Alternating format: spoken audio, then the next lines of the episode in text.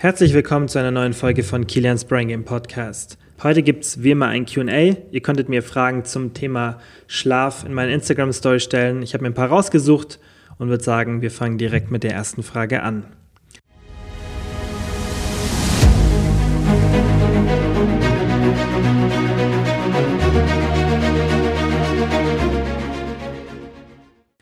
Die erste Frage war, ich schwitze so stark im Schlaf und muss dreimal auf die Toilette, in Klammern zu viel Eiweiß am Abend.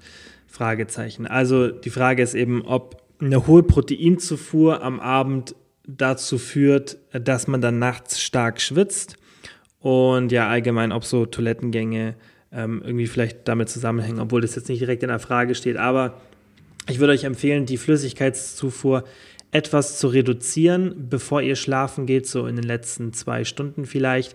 Es ist natürlich nicht gut, dehydriert zu schlafen, da bin ich auch dagegen. Und ähm, deshalb sollte man da einfach schauen, dass man es vielleicht nicht übertreibt. Es ist vollkommen in Ordnung, wenn man einmal pro Nacht aufs Klo geht. Einfach schauen, dass ihr vielleicht keine grellen Lichter anmacht, dass ihr ähm, ja einfach ein leichtes Licht benutzt oder vielleicht sogar gar keins, ähm, wenn ihr da verletzungsfrei durch die Wohnung laufen könnt oder durchs Haus. Ähm, und dann, dass ihr dann sofort wieder schlafen geht und einfach nur ganz kurz aufs Klo geht, dann ist es an sich gar kein Problem.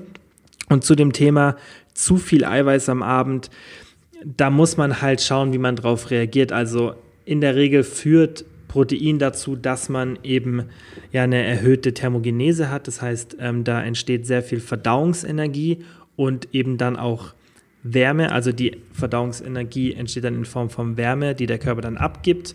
Und besonders bei ja, Eiweiß, also Protein, ist es sehr hoch.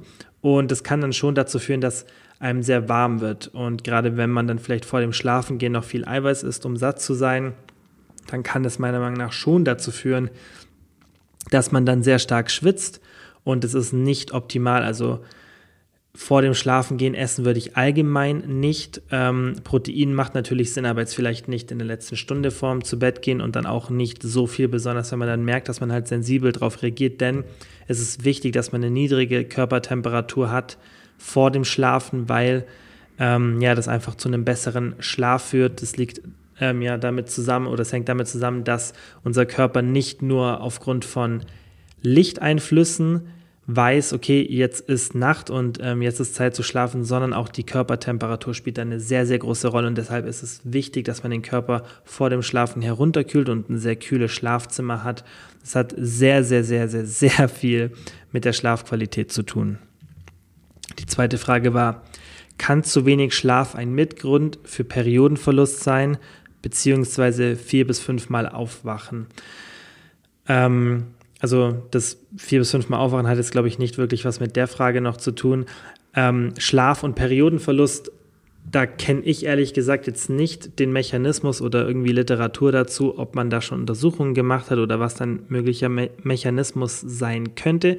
Ich kann mir aber sehr gut vorstellen, dass es vermutlich Auswirkungen hat, denn Periodenverlust hängt ja oft mit Stress zusammen und wenig Schlaf bedeutet erhöhte Stresslevel. Und deshalb kann ich mir vorstellen, dass so ein indirekter Mechanismus da ist und zu wenig Schlaf wirkt sich auf so viele Sachen negativ aus. Und deshalb kann es auch sein, dass es sich negativ ja auf eine normale Periode oder einen normalen Periodenzyklus auswirkt. Und deshalb auf jeden Fall schauen, dass ihr genug schlaft. Ähm, wie gesagt, ich kann es nicht sicher sagen, da bin ich jetzt ehrlich gesagt bei dem Thema überfragt, aber ich kann mir vorstellen, dass da ein Zusammenhang ähm, ja einfach da ist.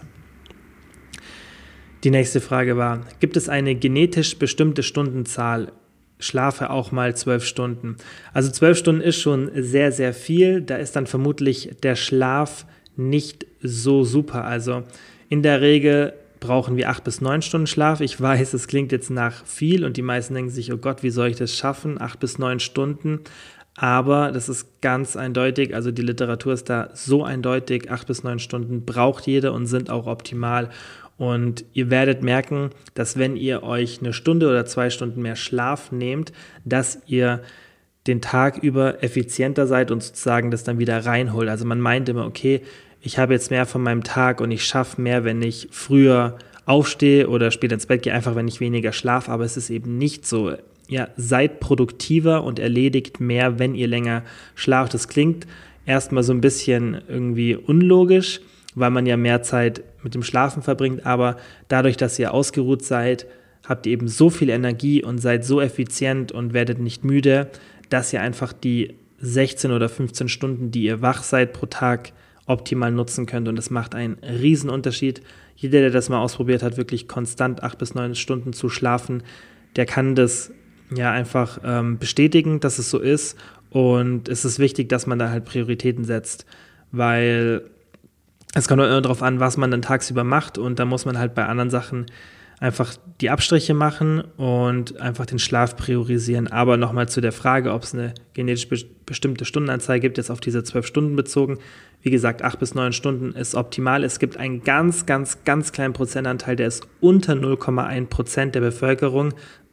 Also weniger als eine von tausend Personen kommt mit fünf Stunden Schlaf aus, ohne dass man, wenn man die Person in einem Schlaflabor hat, irgendwelche Nachteile sieht, die die, die die Person von dem geringen Schlaf hat, aber das ist wie gesagt unter 0,1 Prozent und ähm, dementsprechend ist es sehr unwahrscheinlich, dass jemand von euch, die jetzt hier zuhören, dass mehr als eine Person da dabei ist oder zwei oder drei maximal, die mit so wenig Schlaf auskommen, weil wie gesagt, es ist weniger als eine von 1000 Personen. Das ist ein bestimmtes Gen, das den Personen erlaubt, mit fünf Stunden Schlaf auszukommen, aber ihr habt das vermutlich nicht. Ihr habt das ganz normale ähm, Genmaterial, das dann dazu führt, dass ihr acht bis neun Stunden Schlaf braucht. Manche kommen mit sieben aus, aber das ist auch eher in der Regel ja, sind es wenige, die meisten brauchen acht bis neun Stunden. Wenn man mehr braucht, dann ist es eher ein Zeichen dafür, dass man nicht so guten Schlaf hat. Das heißt, dass ihr nicht schön durchschlaft und dass ihr irgendwie einen unruhigen Schlaf habt oder irgendwas anderes zugrunde liegt. Aber normalerweise solltet ihr nach acht, neun Stunden perfekt ausgeschlafen sein.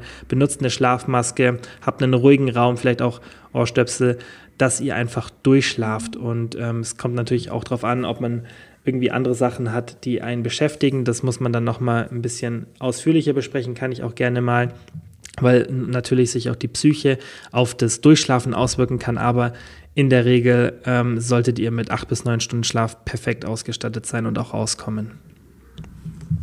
Die nächste Frage war, was hältst du von Bewertungen des Schlafs durch die Fitbit?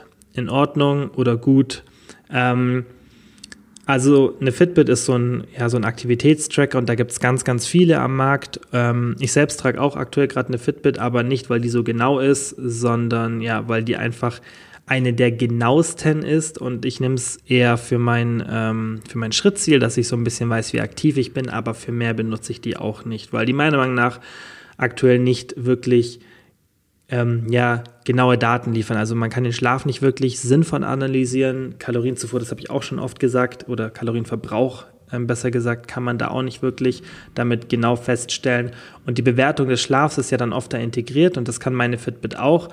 Aber nach aktueller Datenlage gibt es keinen wirklichen Aktivitätstracker, den ich kenne, der das genau messen kann. Und ähm, Deshalb sollte man sich nicht auf die Auswertungen der einzelnen Schlafphasen verlassen, wie jetzt zum Beispiel die REM-Phase, also eure Traumphase oder Tiefschlafphasen oder Leichtschlafphasen. Ähm, also da solltet ihr nicht euch auf den Aktivitätstracker verlassen. Ich finde es cool, weil die Uhren so ungefähr feststellen können, wann man ähm, einschläft und wann man aufwacht. Und deshalb ist es ein ganz guter einfach Indikator, wie lang man geschlafen hat, dann müsst ihr das nicht irgendwie notieren. Aber normalerweise solltet ihr eh eine gleiche Einschlaf- und Aufwachzeit haben. Aber es kann ja sein, dass ihr irgendwie einen unregelmäßigen Alltag hattet oder irgendwas dazwischen gekommen ist und dann ist ganz cool, wenn man so auf die, Rück auf die Woche zurückblicken kann und sagen kann, ah, okay, jetzt habe ich doch nicht ganz so gut geschlafen und dann kann man das versuchen zu optimieren. Dafür finde ich super, wirklich Einschlaf-Aufwachzeit, da kann man es ungefähr sehen. Man kann auch sehen, ähm, wie viele Wachphasen man hatte, das ist, glaube ich, auch relativ gut. Also ähm, da weiß ich aber auch nicht, wie oft die eine Bewegung falsch interpretiert, die Uhr. Ähm, aber ich glaube, das ist auch ganz gut. Man sieht so ein bisschen, ob man unruhig war. Aber relevanter ist, wie gesagt, dass ihr sehen könnt, ah, okay, da bin ich eingeschlafen, da bin ich aufgewacht. Das könntet ihr natürlich auch irgendwie in einem Tagebuch oder so notieren. Aber es ist einfach praktischer, wenn man da so eine Uhr an hat und sich da nicht drum kümmern muss. Aber ansonsten aktuell bringt es jetzt auch keine Vorteile, so eine Fitbit für den Schlaf zu tragen, meiner Meinung nach. Die nächste Frage. Chronobiologie stimmt, dass Eulen versus Lärchenprinzip, sprich an diese Zeiten halten. Ja, ganz, ganz, ganz, ganz wichtig. Das ist vielleicht sogar meiner Meinung nach der wichtigste Faktor, wenn es um das Thema Schlafen geht und leider ähm, keine so eine gute Nachricht, denn das Problem ist, dass das in der heutigen Gesellschaft oft schwer umzusetzen ist. Und das Thema hatten wir schon oft bei mir in der Instagram-Story diskutiert, weil Leute dann gesagt haben, okay, ich verstehe das Prinzip, aber es ist schwierig mit meinem Beruf das umzusetzen. Also die Chronobiologie oder das bedeutet eigentlich, dass man Chronotypen hat. Das heißt, Chronotypen sind ähm, einzelne ja einfach Schlaftypen und es gibt drei und jeder von uns fällt in eine bestimmte Kategorie. Das heißt, ihr habt entweder Frühaufsteher, Spätaufsteher oder irgendwas zwischendrin. Und damit ihr euch so ein bisschen jetzt da einorientieren könnt, wenn ihr Frühaufsteher seid, dann werdet ihr vermutlich irgendwann um 11 Uhr ins Bett gehen und dann, wenn ihr eure 8, 9 Stunden Schlaf habt, dann würdet ihr vielleicht um 7 Uhr aufstehen oder ihr geht vielleicht sogar schon um 10 Uhr ins Bett und steht dann um 6 Uhr auf.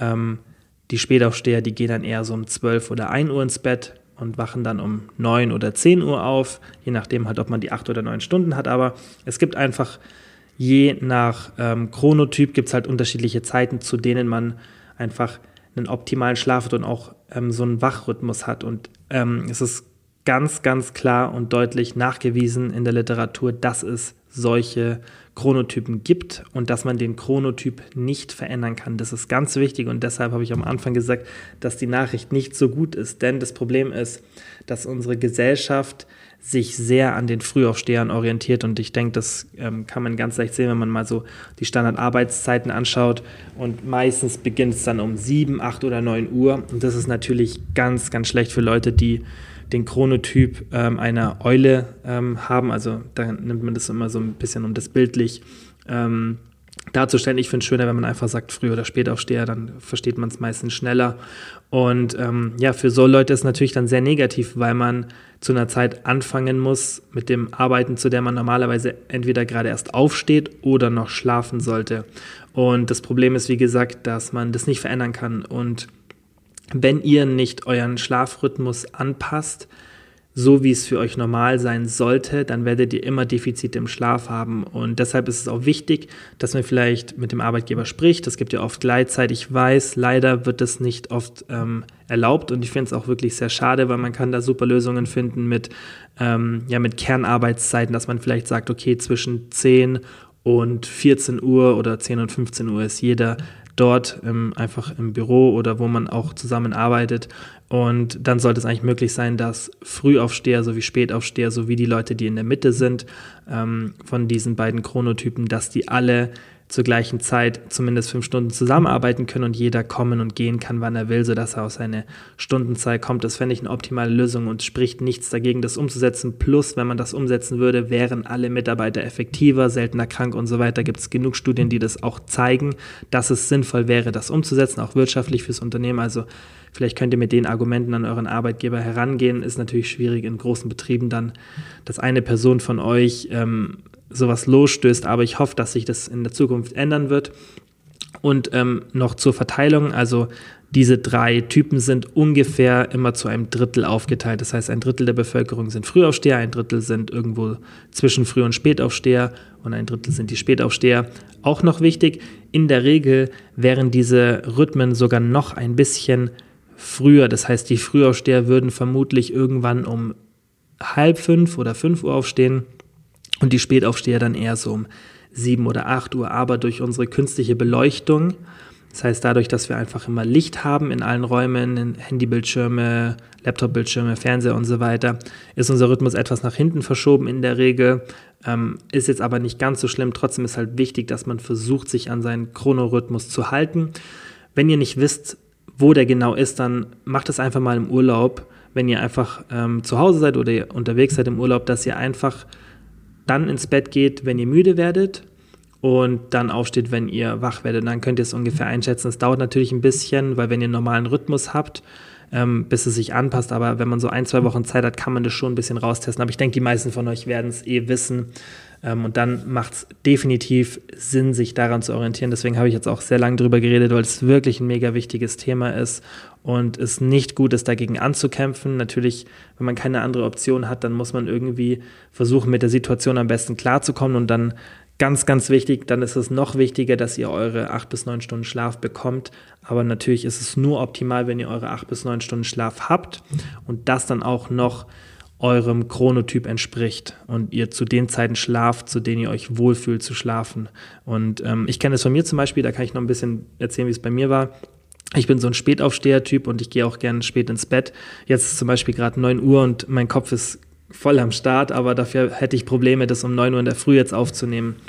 Und bei mir war es früher so, als ich noch eine feste Anstellung hatte ähm, bei einem Arbeitgeber, also der nicht ich selber war, ähm, da war es für mich immer ein Problem, dass ich selbst, wenn ich lang genug geschlafen habe, gemerkt habe, okay, in der Früh nach acht, neun Stunden bin ich immer noch nicht ausgeschlafen. Und das ist eben das, was viele dann kennen, weil man gegen seinen Chronorhythmus schläft und das ist nicht gut. Und da sieht man dann auch, dass eine lange Schlafdauer das nicht kompensieren kann und dass es halt wichtig ist, dass ihr auf Dauer einfach versucht, irgendwo in die Richtung zu kommen, dass ihr parallel zu eurem Chronotyp schlaft.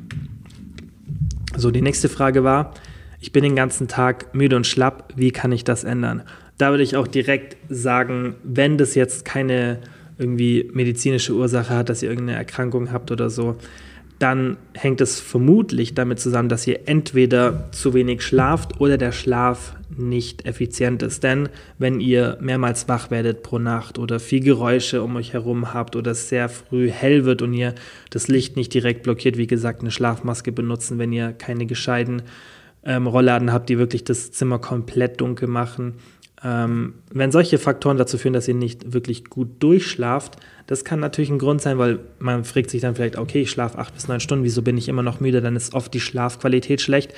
Auch besonders Männer, kann natürlich auch Frauen treffen, darauf achten, ob ihr eine Schlafapnoe habt. Es gibt, glaube ich, sogar mittlerweile Apps, die das relativ gut heraushören können. Ähm, das ist einfach eine Erkrankung, bei der man kurze Zeit ähm, Aussetzer hat in der Atmung und die ist sehr präsent bei Männern und führt dann oft dazu, dass man genug schläft, aber sich immer dauerhaft schlapp fühlt. Also das unbedingt mal abchecken lassen, aber ansonsten schaut einfach, dass ihr effizient schlaft und ganz wichtig, wenn ihr euch immer müde und schlapp fühlt und zu wenig schlaft, dann natürlich auch das verändern, weil wenn ihr jetzt jeden Tag nur sechs oder sieben Stunden schlaft, dann ist es logisch, das ist einfach zu wenig und dann werdet ihr euch müde und schlapp fühlen. Da kann man nicht viel dran ändern, außer irgendwie vielleicht mit dem Mittagsschlaf noch kompensieren. Aber ist auch nicht optimal und Ziel sollte es sein, wie gesagt, pro Nacht acht bis neun Stunden Schlaf zu haben. Ich weiß, es ist nicht leicht, aber es sollte an, an oberster Priorität stehen. Also sogar meiner Meinung nach vor Sport und Ernährung ist der Schlaf ganz, ganz oben bei mir an der Priorität. So, die nächste Frage war, und das ist auch schon die letzte Frage, glaube ich, Blaulichtfilterbrille hilfreich für besseren Schlaf. Also eine Blaulichtfilterbrille nimmt eben diese ähm, blauen Lichter sozusagen heraus und der Vorteil ist, dass man mit sowas einfach die Melatoninproduktion am Abend anregen kann, denn ihr habt einen bestimmten Rhythmus, wie einfach euer Körper funktioniert. Und ähm, dieser Circadian Rhythm nennt man das, das heißt, es ist einfach so der Tagesablauf. Ähm, da gibt es auch coole Forschung dazu, da hat man ähm, Menschen halt komplett versucht von, von, ähm, von Lichteinflüssen zu trennen und hat dann gesehen, okay, wir haben trotzdem ähm, diesen 24-Stunden-Rhythmus, der ist leicht abgewichen von den 24 Stunden dann in dem Szenario, aber der war schon ziemlich genau und ähm, dementsprechend ist nicht das Licht der einzige Faktor dafür, wie vorhin schon erwähnt, dass wir schlafen. Also wir haben auch so eine innere Uhr, die auch so funktioniert, aber das Licht spielt da eine sehr, sehr große Rolle. Und das Problem ist eben, wenn wir besonders abends sehr viel grelles Licht abbekommen, gerade diese hellen weißen Lichtquellen ähm, mit einer niedrigen Kelvin-Anzahl. Ich glaube, die niedrige Kelvin-Anzahl ist die, die heller ist, also die mehr von diesen blauen Lichtern ähm, beinhaltet, aber da bin ich mir jetzt nicht ganz sicher. Ähm, die führt halt dann dazu, dass das Melatonin sehr stark unterdrückt wird. Und Melatonin ist halt da so ein Schlüsselhormon, das einfach den Schlaf triggert, dass ihr müde werdet. Und deshalb macht es Sinn, so eine Brille aufzuziehen, die das blaue Licht filtert. Das möchte jetzt natürlich nicht jeder machen. Ähm, ich persönlich habe es auch noch nie gemacht. Was ich euch aber empfehle, wenn ihr das nicht machen wollt, ist, dass ihr immer den ähm, Night Shift Mode auf dem Handy anhabt. Also ich, beim iPhone weiß ich, dass es geht und auch beim Mac. Ähm, bei Android Phones sollte es auch Apps geben, mit denen einfach dann ja, das Licht etwas gelber wird vom Display und auch dunkler. Und beim Fernseher kann man auch einfach die Helligkeit runterstellen, wenn man unbedingt noch in den letzten ein, zwei Stunden vor dem Schlafengehen Fernsehen will. Da würde ich halt auch das Licht dimmen viel Kerzen in der Wohnung anhaben, nicht jetzt so grelle Lichtquellen, besonders nicht, wenn ihr dann irgendwie was macht. Also schaut da wirklich, dass ihr die Lichtquellen dimmt, nicht nur, dass ihr die blauen Lichter filtert, denn selbst wenn ihr die blauen Lichter komplett filtert und ihr habt trotzdem helle Lichtquellen, dann wird Melatonin unterdrückt und dann werdet ihr schlechter müde sozusagen. Und ähm, jetzt auch an alle, die sich denken, ah, okay, dann nehme ich jetzt einfach Melatonin-Tabletten. Damit ist es leider nicht getan, weil auch da zeigt die Studienlage ganz eindeutig, dass Melatonin leider eher vermutlich einen Placebo-Effekt hat und ähm, da nicht die Lösung ist. Also es ist wichtig, dass ihr einfach versucht, die Lichtquellen so gut es geht zu reduzieren, macht sie dunkler ähm, oder lasst sie komplett weg. Und natürlich kann man auch so eine Blaulichtfilterbrille nutzen, wenn man merkt, es hilft einem, aber ich denke, für die meisten ist es sinnvoller für die Umsetzung, für die dauerhafte Umsetzung, anstatt immer so eine Brille aufzuziehen, dass man einfach versucht, die Lichtquellen wirklich zu minimieren, nicht so viel aufs Handy schauen, besonders nicht direkt vor dem Schlafen gehen. Und wenn, dann benutzt unbedingt so Night Mode, dass eben das Licht gedimmt wird. So, das waren jetzt alle Fragen. Ähm, wir können es gerne nochmal machen, weil ich bin mir sicher, dass gerade zu dem Schlafthema nochmal Fragen aufkommen, besonders jetzt, weil ich ein paar Themen angeschnitten habe und dann oft Folgefragen kommen und dann ist es vermutlich am besten, wenn ich da einfach nochmal in der Story aufrufe, dass ihr Fla Fragen dazu stellt zu dem Thema. Und ähm, dann können wir gerne nochmal ein bisschen ausführlicher drüber reden, weil es das eigentlich so ein umfangreiches Thema ist und ähm, ich euch da noch so viele Tipps geben kann, wie man besser schläft und es wirkt sich einfach so krass auf die Gesundheit, auf die Produktivität, auf, euren, auf euer Lebensgefühl allgemein aus, dass ich finde, dass man es definitiv priorisieren sollte und das Thema nicht zu schnell abhaken sollte und wirklich immer versuchen sollte, dass es optimal läuft. Ja. Dann sage ich wie immer vielen, vielen Dank fürs Zuhören und bis zum nächsten Mal. Vielen Dank fürs Zuhören. Ich würde mich mega freuen, wenn ihr den Podcast abonniert, falls ihr es noch nicht gemacht habt. Und ich würde mich auch genauso freuen, wenn ihr den Podcast mit Freunden oder Familienmitgliedern teilt. Denn nur so kann der Podcast wachsen. Und ihr wisst, ich mache es hier alles kostenlos und es ist ein extremer Zeitaufwand, aber ich mache es so, so gerne. Und ihr könnt mir einfach helfen, dass diese Arbeit sich lohnt, wenn ihr den Podcast mit Freunden oder Familienmitgliedern teilt. Vielen Dank.